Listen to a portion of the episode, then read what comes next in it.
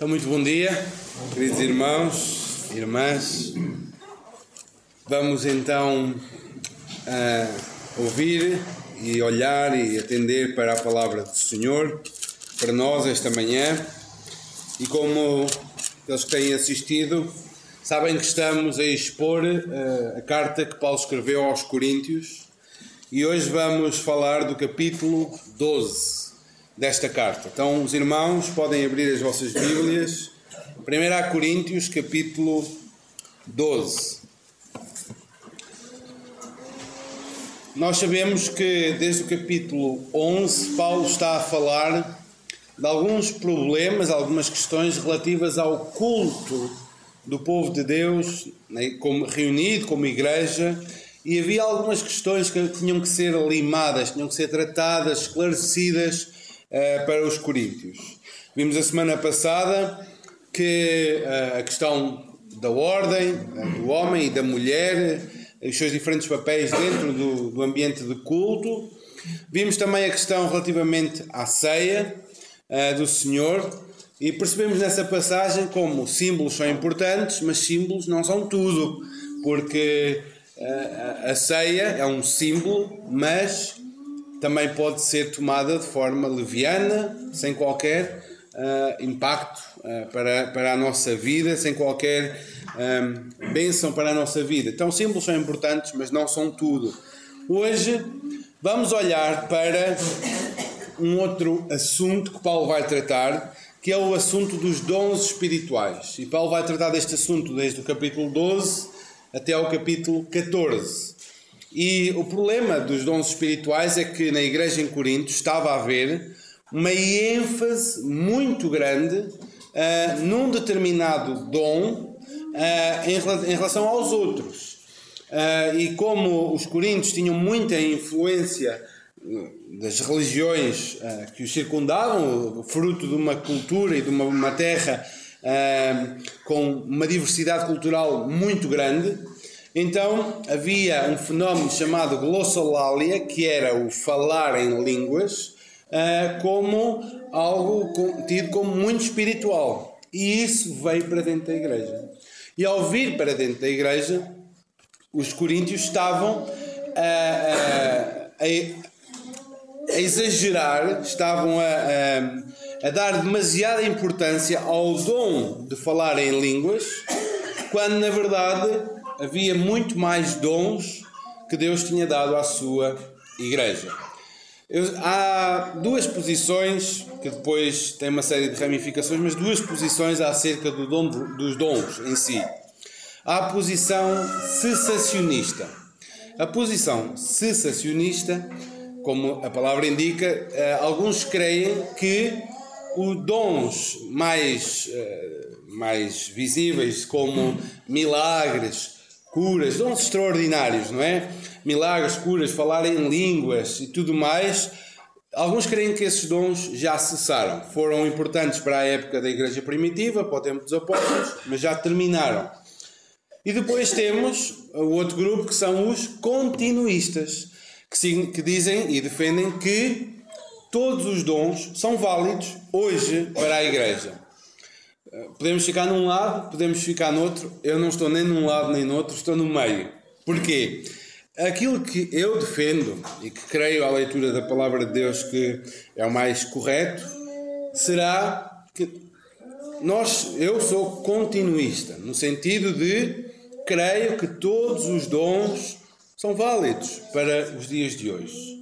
Todos os dons podem ser dados por Deus mas sou um continuista moderado. Significa o quê?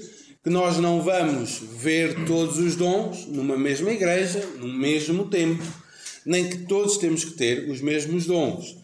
Do Senhor, como nós vamos ver, vai dar os dons à sua igreja conforme a necessidade, conforme a sua vontade, para o que Ele quiser. Não tenho problemas nenhums com dom de línguas, não tenho problemas nenhums com dons de cura, eh, de sinais e prodígios, não tenho. Tenho problemas sim com aqueles que enfatizam esses dons em relação aos outros todos. Esse é que é um grande problema. Eu, eu sei que há irmãos que creem que o dom de línguas não é para hoje.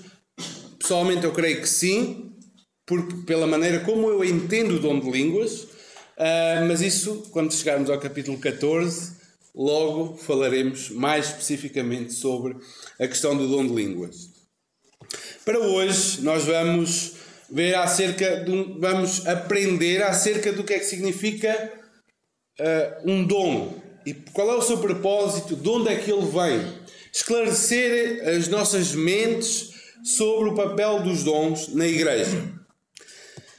Uma definição de dom diz assim: dons espirituais são habilidades dadas aos crentes individualmente pelo Espírito Santo a fim de equipar o povo de Deus para o ministério, tanto para a edificação da igreja, como para a missão salvífica de Deus ao mundo.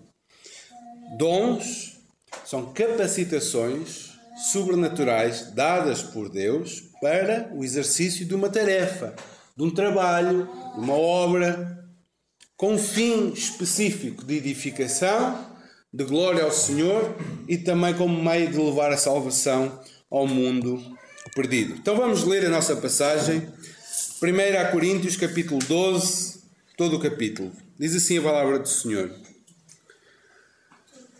A respeito dos dons espirituais, não quero, irmãos, que sejais ignorantes.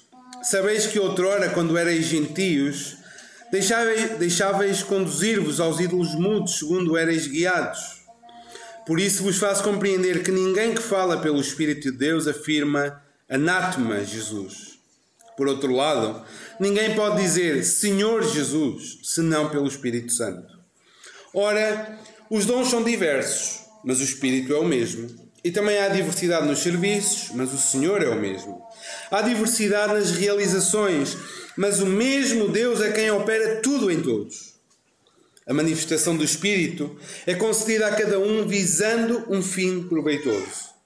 Porque a um é dada mediante o Espírito a palavra de sabedoria, a outro, segundo o mesmo Espírito, a palavra de conhecimento, a outro, no mesmo Espírito, a fé, a outro, no mesmo Espírito, dons de curar, a outro, operação de milagres, a outro, profecia, a outro, discernimento de espíritos, a um, variedade de línguas e a outro, capacidade para interpretá-las.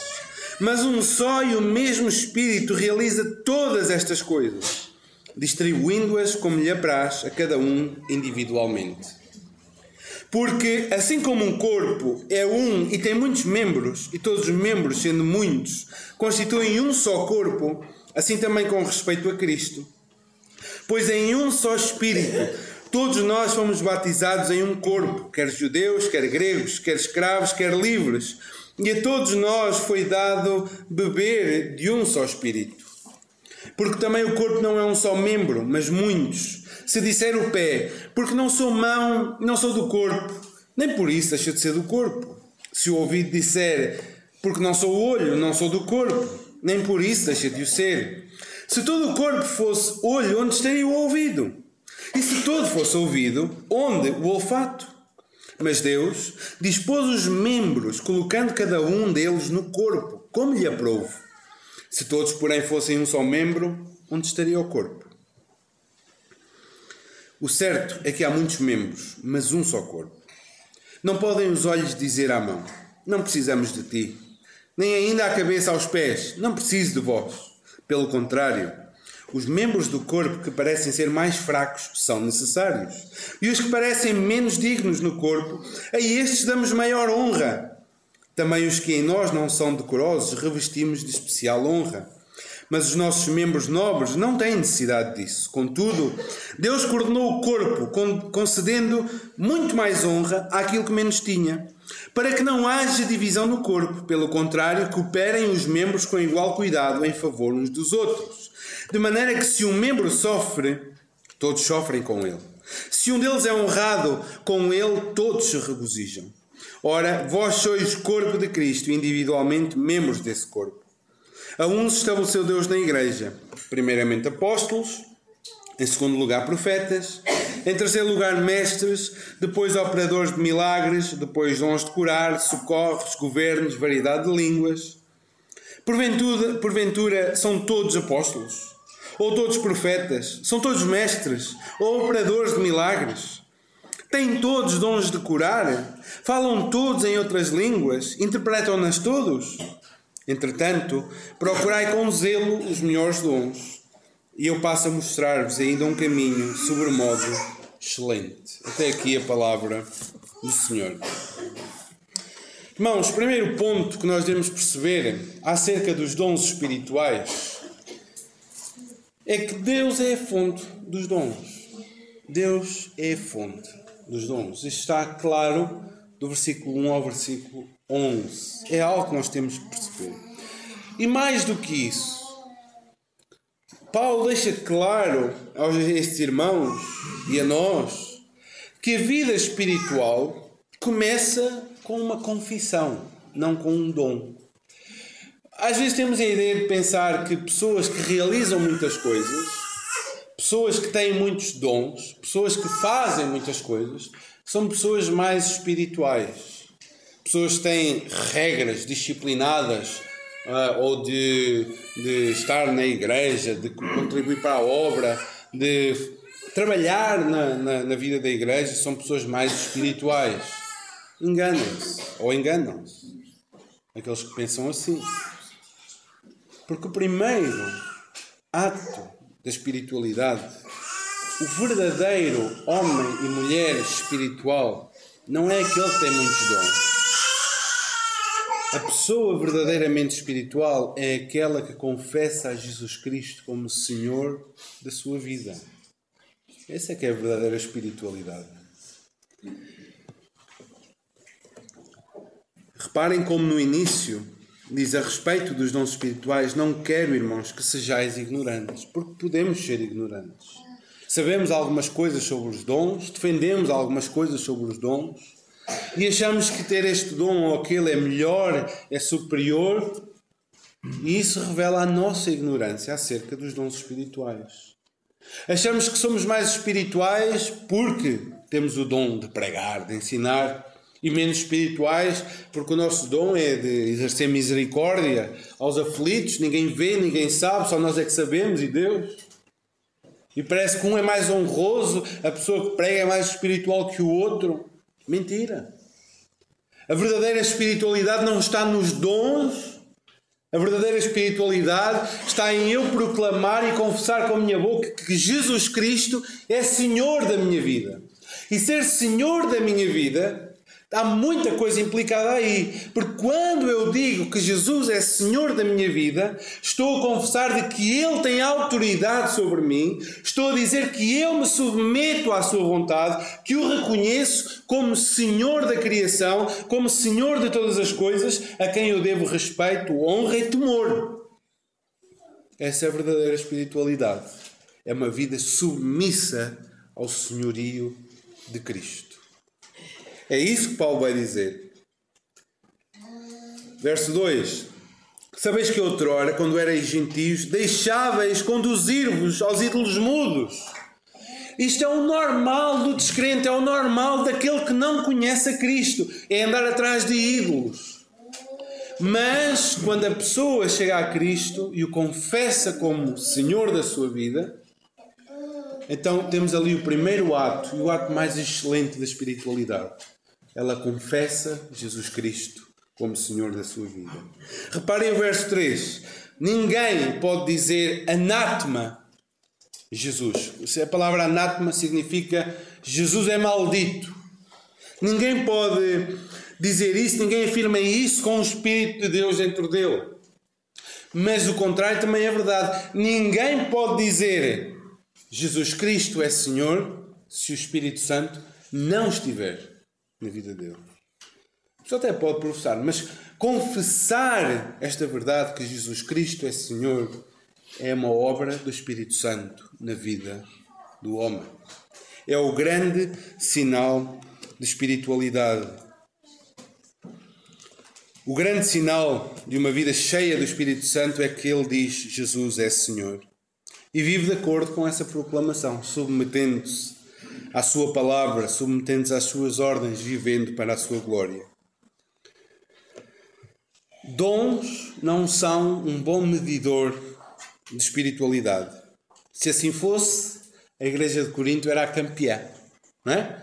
Se dons fossem o grande medidor da espiritualidade, a igreja de Corinto era a melhor. Tinha todos os dons. Era a igreja então mais espiritual. E nem perto disso. Nem perto disso. A medida da nossa espiritualidade é a medida da nossa submissão a Cristo Jesus.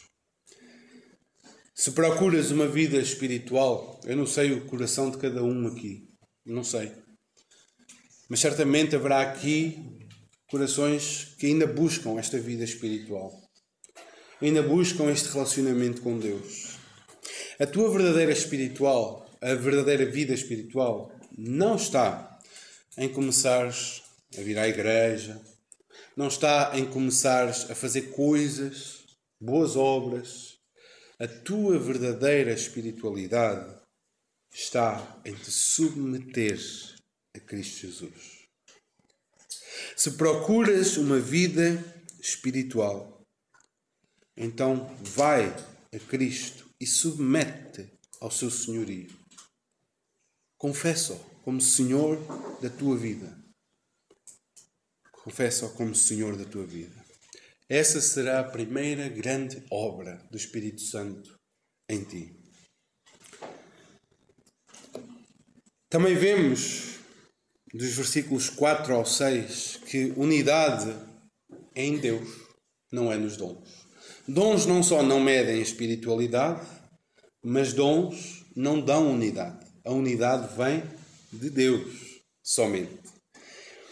E podemos inferir isso pela argumentação. Talvez houvesse esta ideia errada de que a unidade era vista por haver um dom comum a todos.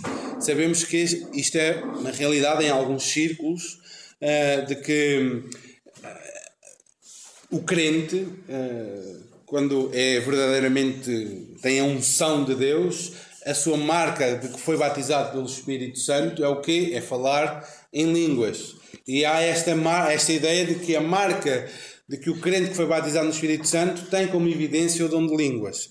É errado, irmãos. Isto é errado. Isto não é bíblico. É, aliás, uh, mostra um profundo desconhecimento do dom de línguas como ele é apresentado nas Escrituras. O ponto não é haver o mesmo dom para todos. A unidade não está nos dons, não está nos serviços. A unidade está no Senhor dos dons. Verso 4 diz que há variedade de dons, mas a unidade vem do facto de termos todos o mesmo Espírito. É o mesmo Espírito que dá os dons a, todo, a todos os crentes. Verso 5 diz que a variedade no tipo de serviço realizado, mas servimos todos ao mesmo Senhor. Cada um faz uma coisa diferente, cada um é capacitado e chamado para fazer coisas diferentes, mas servimos todos ao mesmo Senhor capacitados pelo mesmo Senhor, servindo o mesmo Senhor. E no verso 6 diz que há variedade no tipo de realizações, nas coisas que fazemos. Mas o poder para realizar essas coisas vem de Deus. Reparem como Paulo usa aqui a trindade. Uh, no meio desta argumentação, é o mesmo Espírito, é o mesmo Senhor, é o mesmo Deus. Não são os dons que nos dão unidade, mas é o facto de sermos capacitados pelo mesmo Deus, servimos o mesmo Deus e o poder vem do mesmo Deus. Então a unidade não está nos dons, mas está em Deus. A unidade da igreja está no facto de ser capacitada e impulsionada por Deus na prática dos dons. E a terceira verdade, do verso 7 a 11, é que o Espírito Santo é soberano na distribuição dos dons. É soberano. Reparem no verso 7, três verdades que aprendemos no verso 7. Diz a manifestação do Espírito é concedida a cada um visando um fim proveitoso. Primeira coisa é que o dom é uma manifestação do Espírito Santo na vida do crente. O facto de, de, alguém ter um dom manifesta que essa pessoa tem o Espírito Santo na sua vida. A segunda coisa é que este dom é dado a cada um, ou seja, é individual. Cada cristão é capacitado individualmente para o serviço. Não há dons coletivos. Cada um que já confessou Jesus como seu Senhor é capacitado com dons, ou com um dom pelo menos, para o serviço do Senhor. E verso 7 ainda, a terceira verdade, cada dom dado a cada filho de Deus tem uma finalidade específica e proveitosa. Diz, reparem no, no final do verso, visando a um fim proveitoso.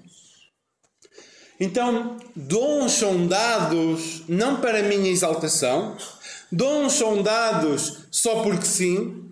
Deus deu dons específicos a cada um dos seus filhos, visando, procurando um fim proveitoso. Não é ao calhas que as coisas são feitas. Deus tem um propósito para ti, para mim, para cada um de nós, nos dons que Ele nos deu. E Paulo mostra esta variedade de dons, o verso 8 a 10. É uma lista que não é exaustiva, não está a falar de todos os dons que existem, mas é exemplificativa da diversidade. E qual é a conclusão no verso 11? A conclusão é a mesma argumentação do verso 7. Um só e o mesmo Espírito realiza todas estas coisas, distribuindo-as como? Como lhe apraz, soberanamente. Soberanamente. A cada um individualmente. Então, o que é que podemos aprender daqui? Em primeiro lugar, dons, aprender os dons, que eles vêm de Deus, são dados por Deus, o poder vem de Deus. E dons não são sinal de espiritualidade, não são sinal de unidade. A primeira coisa é que retira de nós o orgulho e a vanglória e conduz-nos à humildade diante de Deus e uns dos outros. Aprendemos a buscar a unidade pelo Espírito Santo, servindo juntos a Deus com o dom que Ele dá a cada um. Eu não sou melhor que ninguém, nem ninguém é melhor que eu. Estamos todos em pé de igualdade, cada um com um dom diferente com cada um com um dom diferente, mas não há margem para glórias, para vanglórias, para exaltações da individualidade. Também aprendemos que cada redimido, ao receber o Espírito Santo, foi capacitado com um dom ou mais. Querido irmão, querida irmã, tu foste capacitado para o serviço do Senhor. Estás tu a exercer este dom. Estás tu a exercer este dom. Cada um de nós foi capacitado para um trabalho, para uma obra, com um objetivo específico. Também é de suma importância entendermos que dons, capacitações especiais, não nos foram dadas para a autopromoção, nem para desfrutarmos nós mesmos dessas coisas, mas para o serviço do corpo de Cristo, para o serviço da Igreja.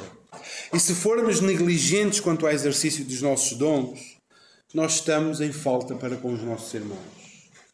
Cada pessoa, cada cristão que não exerce o seu dom está a falhar para com os seus irmãos. Porque ele sabe e tem capacidade para fazer coisas que mais ninguém na igreja tem. E o Senhor colocou-o ali para fazer aquela obra. E quando nós não fazemos, estamos em falta. Imaginem uma equipa de futebol onde hoje não é um bom dia para dar exemplos de futebol, uh, mas imaginem uma equipa de futebol que onde um dos defesas diz ah eu acho que não, não eu vou ficar aqui atrás só eu vou até vou sair de campo. Não exerce a sua função. Um defesa não exerce a sua função. Acha que não é preciso. Já lá estão três não é preciso mais um. Quem é que sai prejudicado? Toda a equipa. Toda a equipa sai prejudicada porque um achou que não era necessário. Achou que não fazia falta à equipa e saiu. E não defende. Toda a equipa é prejudicada. Irmãos, com muito mais gravidade, a Igreja de Cristo aqui na Gafanha será prejudicada quando cada membro está omisso, negligente, com o seu dom e não o exerce. E não o exerce. Porque nós precisamos daquilo que Deus te deu a ti para a nossa edificação. a obra que tu tens para fazer, o trabalho que tu tens para fazer, aquilo que Deus te capacitou para fazer, nós precisamos disso para a nossa edificação. Foi esse o propósito de Deus te deu esse dom, independentemente de qual seja. Então precisamos perceber que há uma responsabilidade não exercer o meu dom, eu estou em falha para com os meus irmãos. Do verso 12 ao 30, Paulo vai explorar um pouco mais esta questão da necessidade que temos uns dos outros. E aqui ele fala da unidade e da diversidade no exercício dos dons. Uma vez esclarecido que a capacitação vem de Deus, ficou claro nos capítulos, nos versículos anteriores.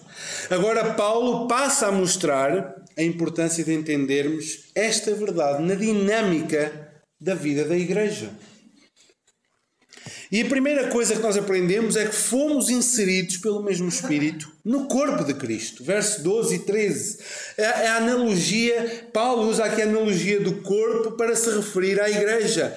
Todos nós fomos inseridos nesta igreja quando queremos em Cristo. Fomos batizados pelo Espírito Santo quando queremos em Cristo. Fazemos parte deste corpo. E deste corpo que não é de todas as pessoas que aqui estão, é de todas as pessoas que confessam a Jesus Cristo que aqui estão. Não é de todos, é daqueles que já confessam a Jesus Cristo como Senhor e Salvador da sua vida. E esses, esses são introduzidos no corpo, esses fazem parte da Igreja de Cristo, esses são batizados pelo Espírito Santo, esses são ligados uns aos outros. Ligados uns aos outros.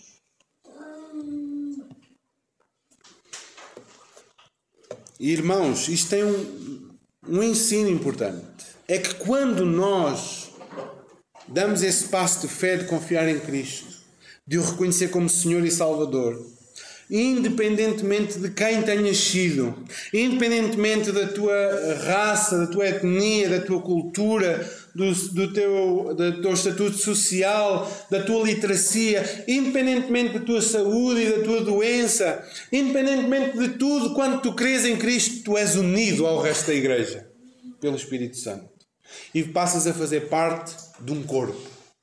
De um corpo. De um corpo sobre o qual tu agora tens responsabilidade e o resto do corpo tem responsabilidade também sobre ti. Somos unidos em este corpo. Então, do, do 14 ao 26, Paulo vai dizer que, como membros de um único corpo, nós precisamos uns dos outros. Se somos um corpo, nós precisamos uns dos outros. E reparem, Paulo está aqui a chamar a atenção porque pode haver vários problemas aqui. Uma má compreensão sobre os dons pode gerar ciúme e inveja, um complexo de inferioridade. Versos 15 e 16. O que é que ele diz? Ora, o pé se disser, ah, eu queria era ser mão. Eu queria era ser mão. Agora sou pé, estou aqui fechado num sapato, a cheirar mal, né? só ao final do dia que vejo é que apanho ar e a mão anda sempre por aí. Não? É? Eu queria ser mão. Então já, já que não sou mão, não faço parte do corpo.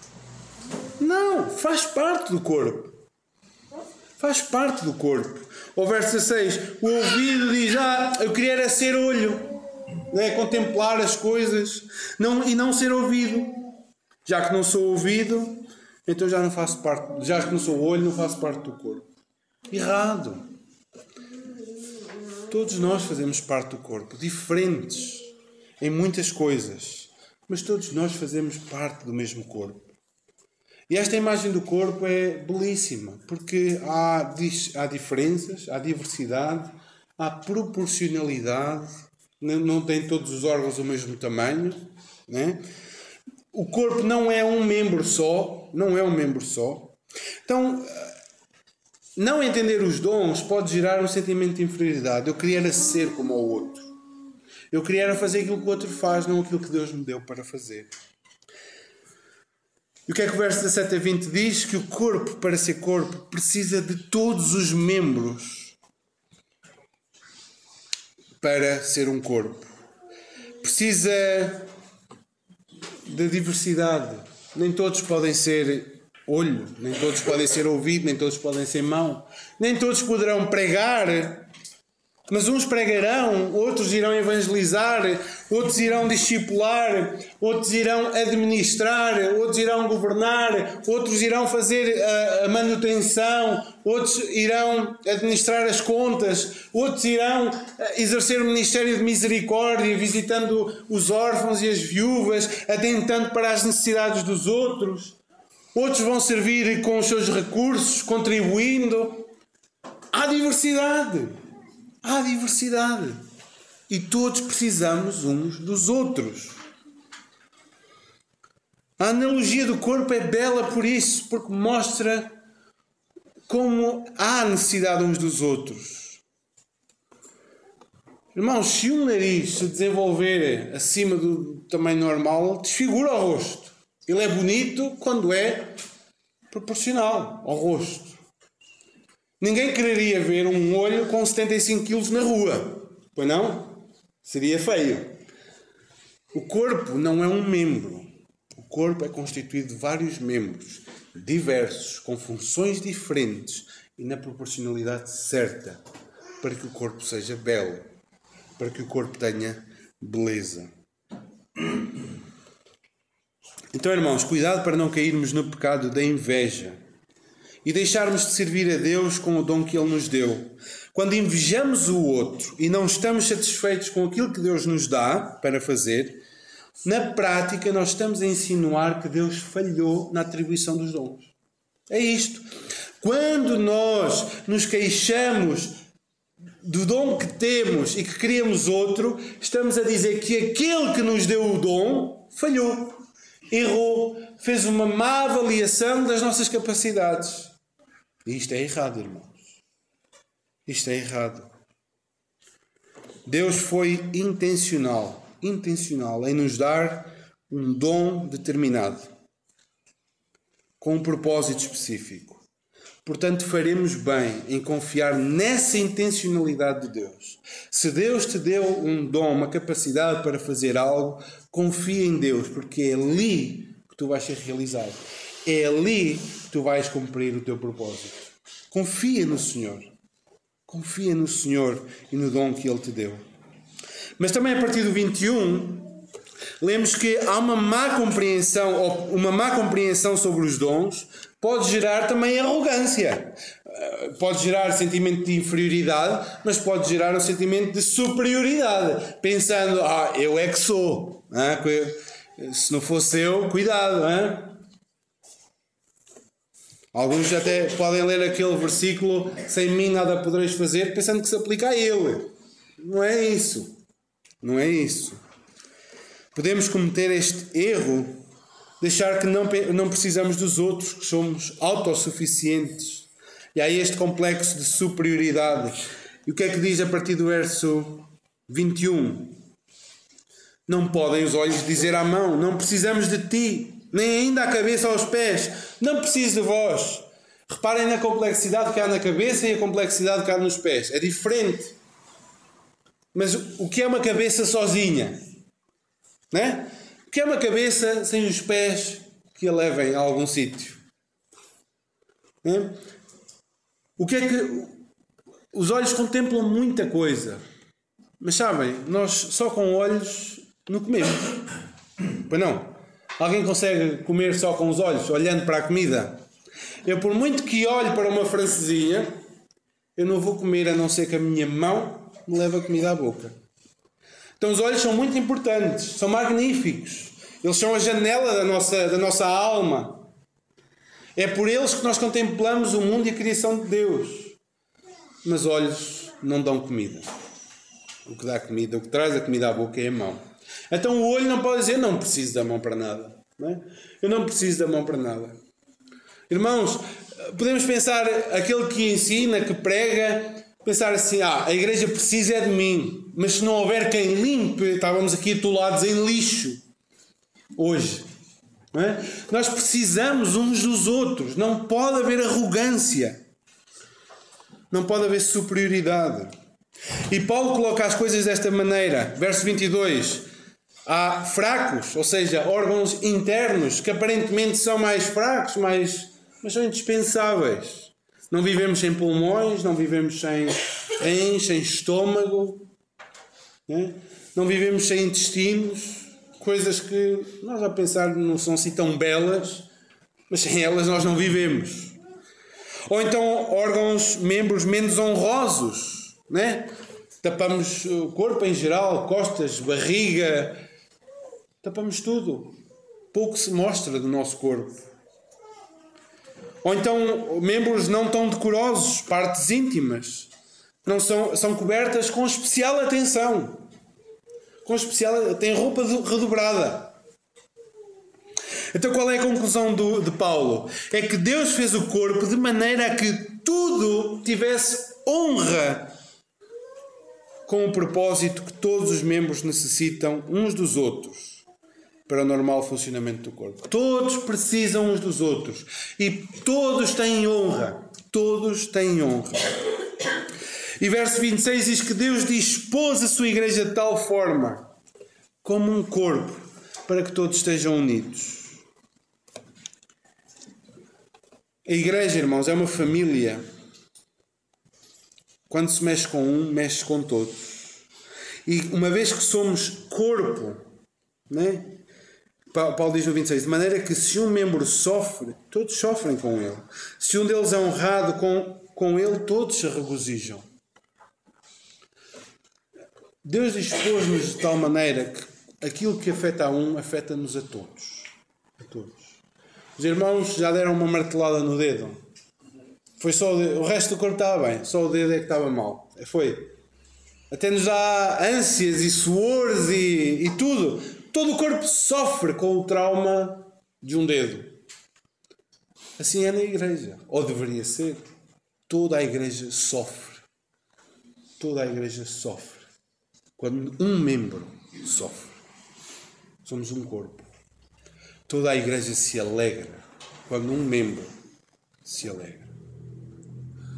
Também já nos aconteceu nós termos uma ideia, conseguirmos algo, descobrir algo, todo o corpo festeja.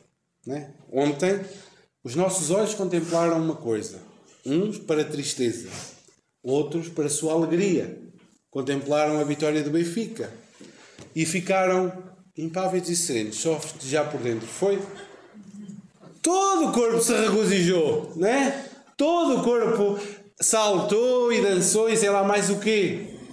A alegria de um é a alegria de todos. É difícil, irmão.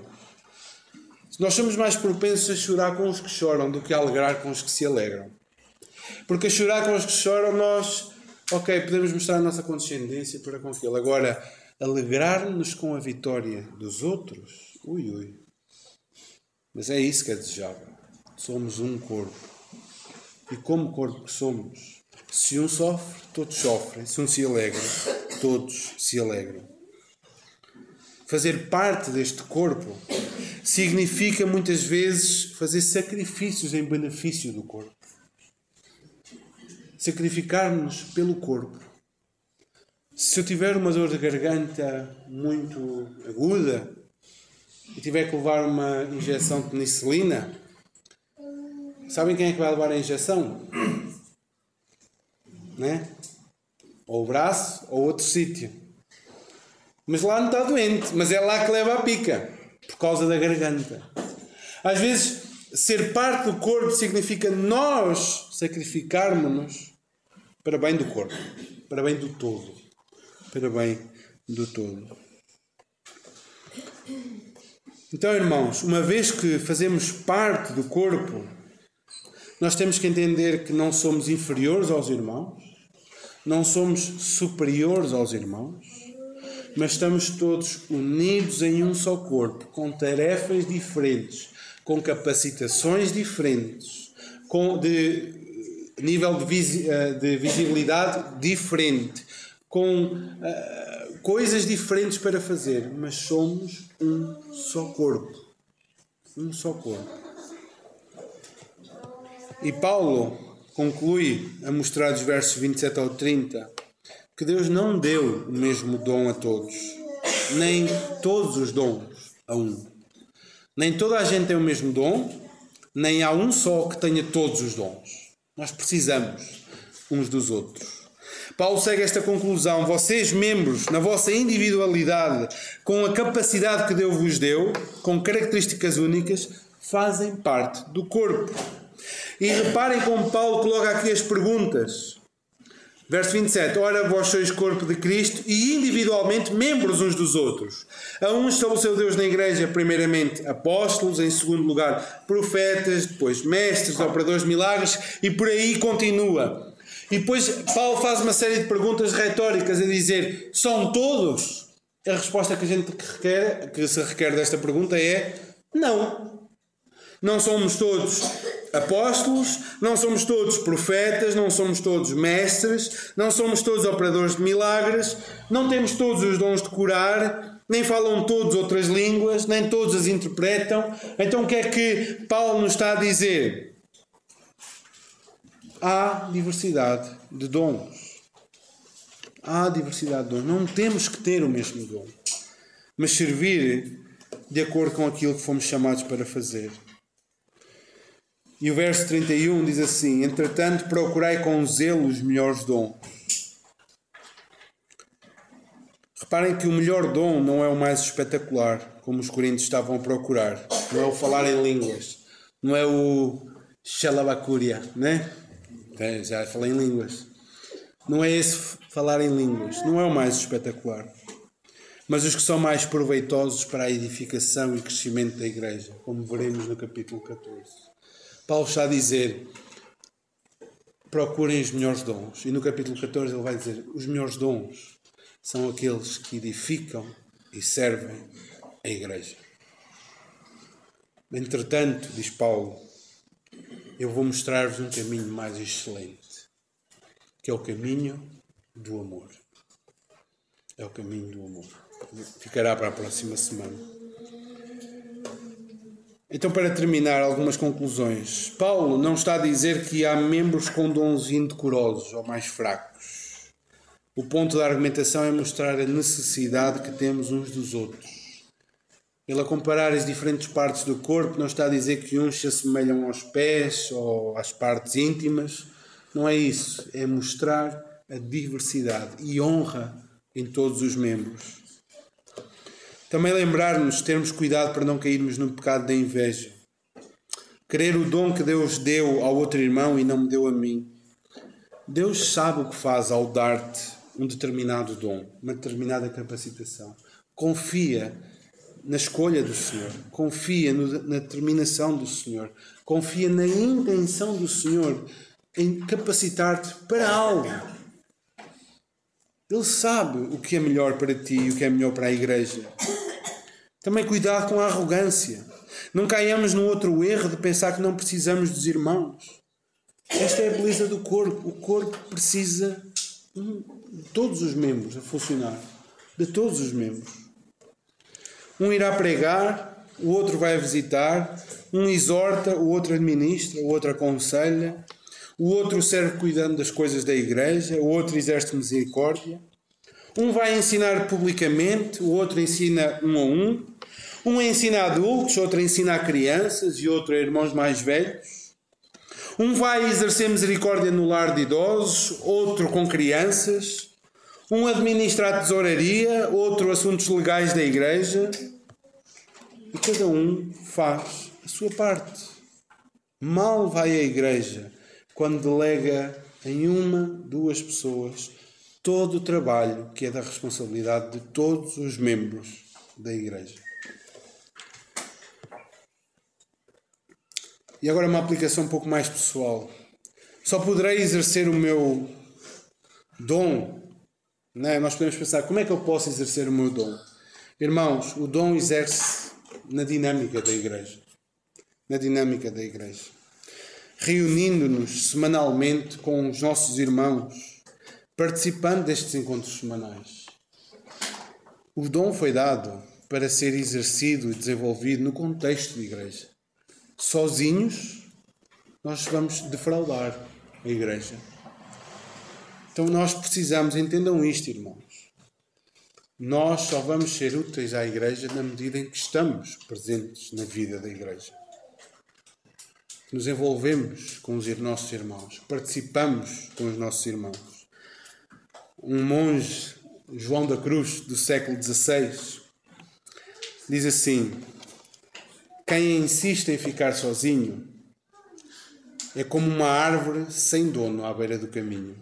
Por mais fecundo que seja, os viajantes colhem os seus frutos e nenhum deles amadurece. Se tu achas que é bom ficar sozinho na tua espiritualidade caseira lá em casa, lembra-te de uma coisa: Deus colocou-te num corpo para estares unido a esse corpo e para exercer os teus dons na dinâmica desse corpo. Se tu insistes em te ausentar, aquilo que vai acontecer é que esses dons nunca chegam a amadurecer. Outros se aproveitarão deles. És como uma árvore à beira do caminho. Não dá fruta para ninguém. Inútil para o dono. Também entender que o dom foi dado pelo Espírito Santo para o serviço dos santos vai ajudar-me a perceber que antes de usar essa capacidade para fazer outras coisas, Usar o nosso dom para o serviço de Cristo e do seu povo é a forma mais abençoadora de usarmos o nosso dom. É claro que podemos exercer este nosso dom, habilidade, capacidade em outros contextos, mas a Igreja tem prioridade.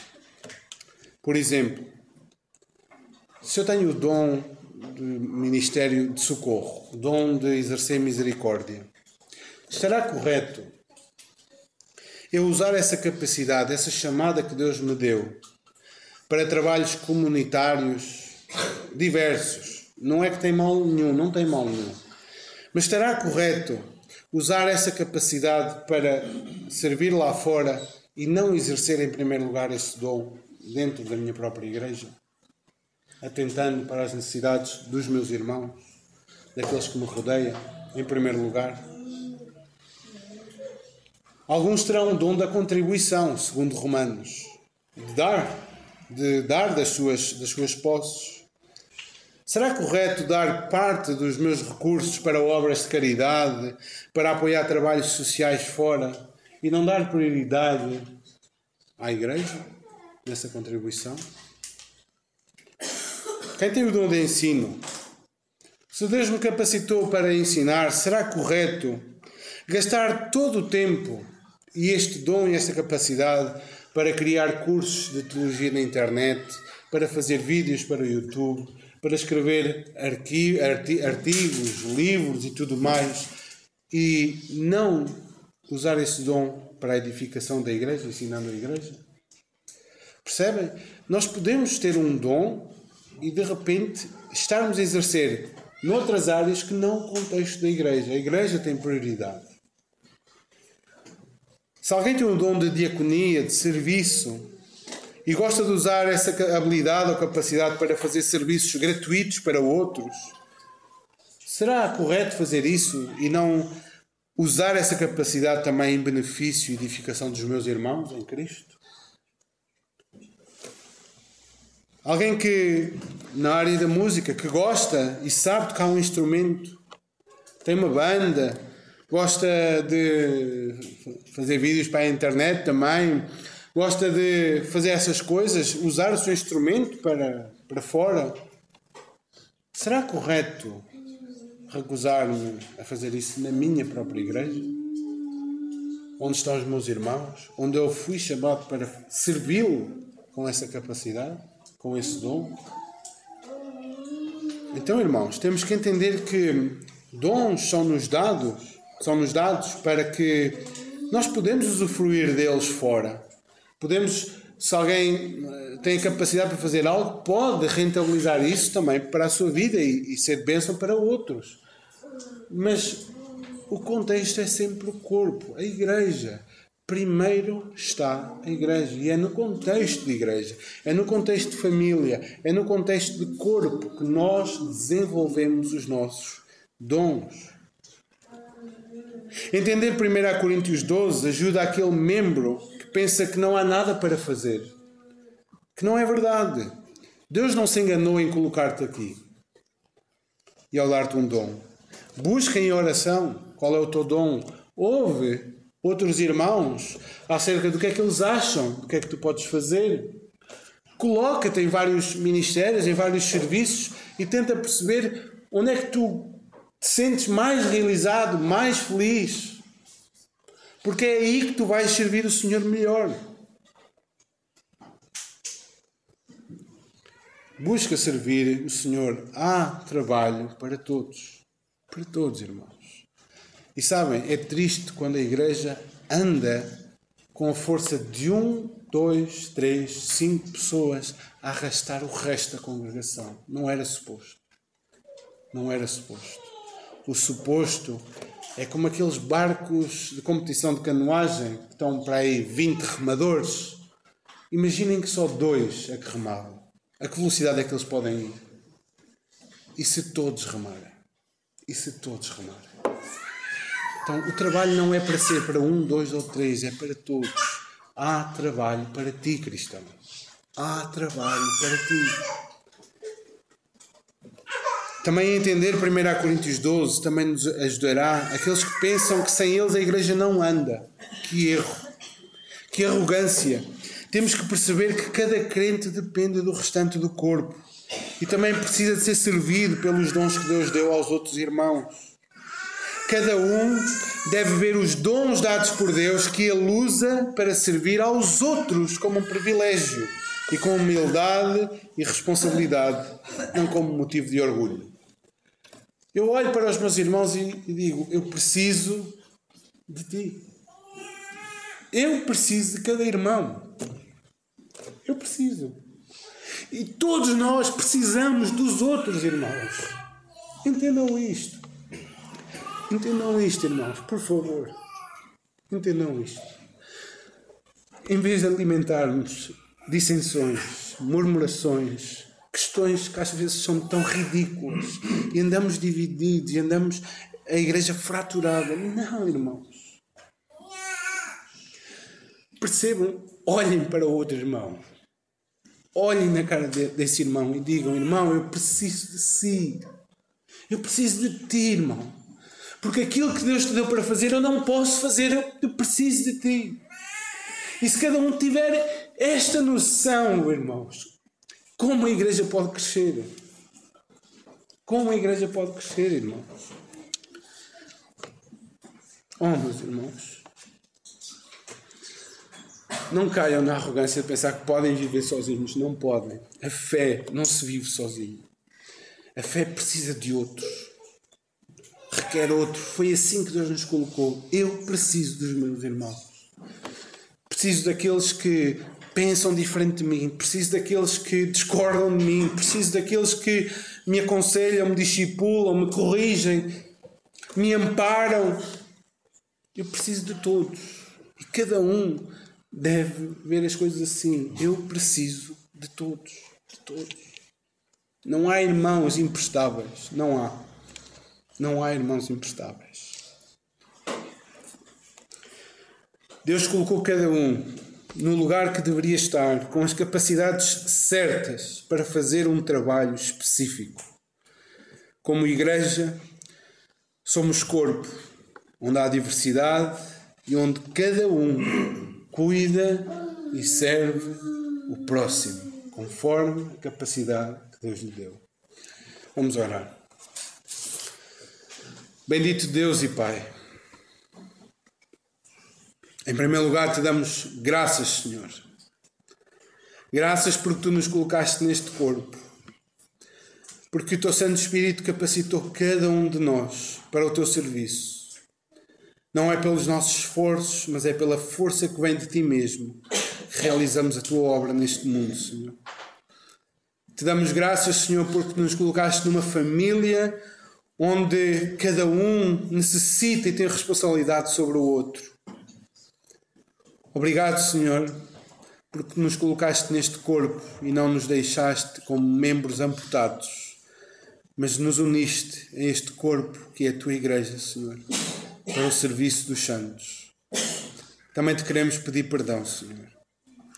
Perdão porque temos certamente falhado muitas vezes no exercício destes dons.